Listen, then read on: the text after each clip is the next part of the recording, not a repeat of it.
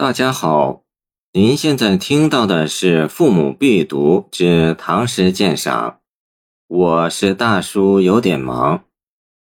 哭善父良久少府，高适。开妾泪沾衣，见君前日书。夜台今寂寞，犹是紫云居。愁夕贪灵旗。登临覆山水，同舟南浦下，望月西江里。气阔多离别，愁寥道生死。九原寄何处？万事皆如此。近山徒嵯峨，斯人已冥冥。长时路怯薄，莫后家扶贫。妻子在远道，弟兄无一人。时上多苦心，一官常自审。青云将可至，白日忽先尽。唯有身后明，空留无远近。这是高适悲的代表作之一，在当时就广为传唱。唐薛用若集记所载。齐亭画壁故事，诗中通过对良久少府一生落拓不遇、不幸早夭的叙述，彼此深厚友谊的回忆，表达了对网友极为沉痛哀悼的感情。开篇四句以睹物思人写起，开切见书，足见二人交情深厚，否则不会将书信久藏于切。而见书思人，愈增哀痛，故感情无法控制而猛烈迸发出来，不仅悲泪滂沱，湿透胸臆。既紧切题目的“哭”字，又创造出一种极为悲哀的气氛笼罩全诗，确立了一个悲的感情基调。夜台即坟墓，紫云居指杨雄的故居。据《汉书·杨雄传》。其先出自有周伯乔者，以知树出时采于晋之阳，因是言。阳在河汾之间，汉为河东郡阳县，今山西洪洞县东南。这里一语双关，既点明良久的墓地在杨雄的祖籍晋地，又暗示出网友生前门庭萧条，生活清苦，有如杨雄。这两句不言诗人感到挚友王默而寂寞，生死茫茫而怅惘，却想象坟墓中网友的寂寞，更显出感情的深婉动人。紧接着六句以“愁夕”二字引出对生前交游的追忆，遥想当年，贪自然之灵奇，共登临而赋诗，由南浦而同舟，泛西江而玩月。南浦、西江均在今武昌一带，虽勤劳多远别，但情深而缠绵。这一幕幕动人的情景，高度概括了他们二人相处的欢乐、交情的亲密，乃至生死不渝。这既是对前面泪沾衣的补充说明，又反衬出诈尸固有的巨大悲伤。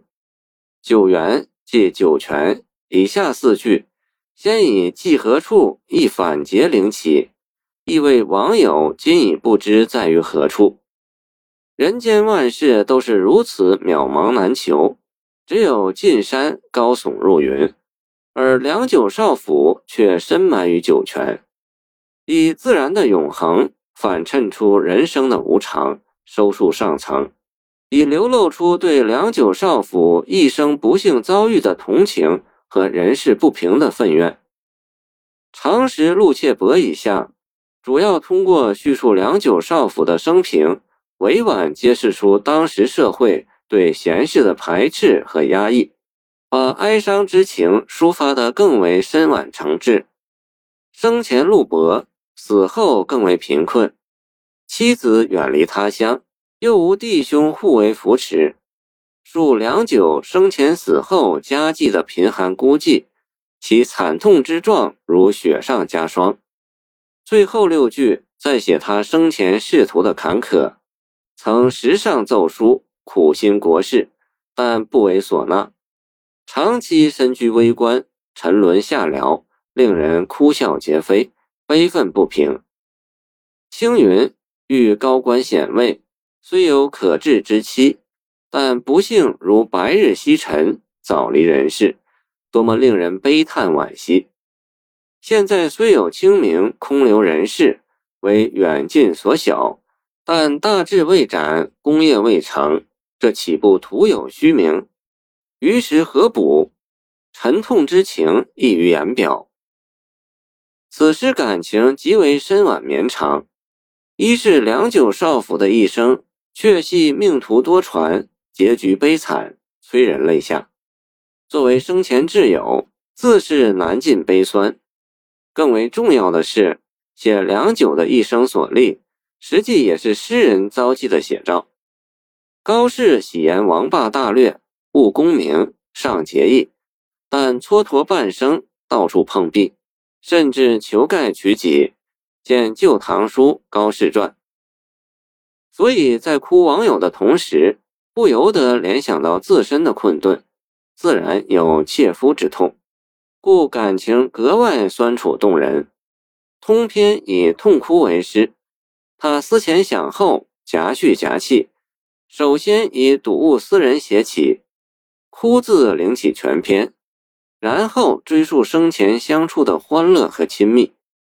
接着九元以下四句议论，对良久的不幸深为同情，对社会和命运待良久的苛刻不平悲愤难尽，然后再通过续写他生前死后家计的贫苦冷寂，一生仕途的坎坷不平和英年早逝，寄予了深深的慨叹和惋惜。最后两句再转入议论，以实际与空明对比。把哀伤之情表现得更为深沉绵长。读罢全诗，仿佛诗人面对网友哀哀叙说，声泪俱下。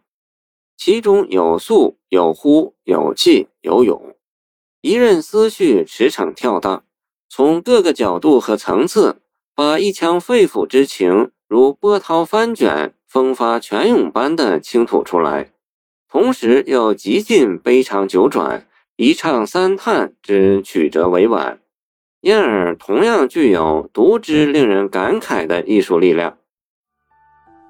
谢谢您的收听，欢迎您继续收听我们的后续节目。如果你喜欢我的作品，请关注我吧。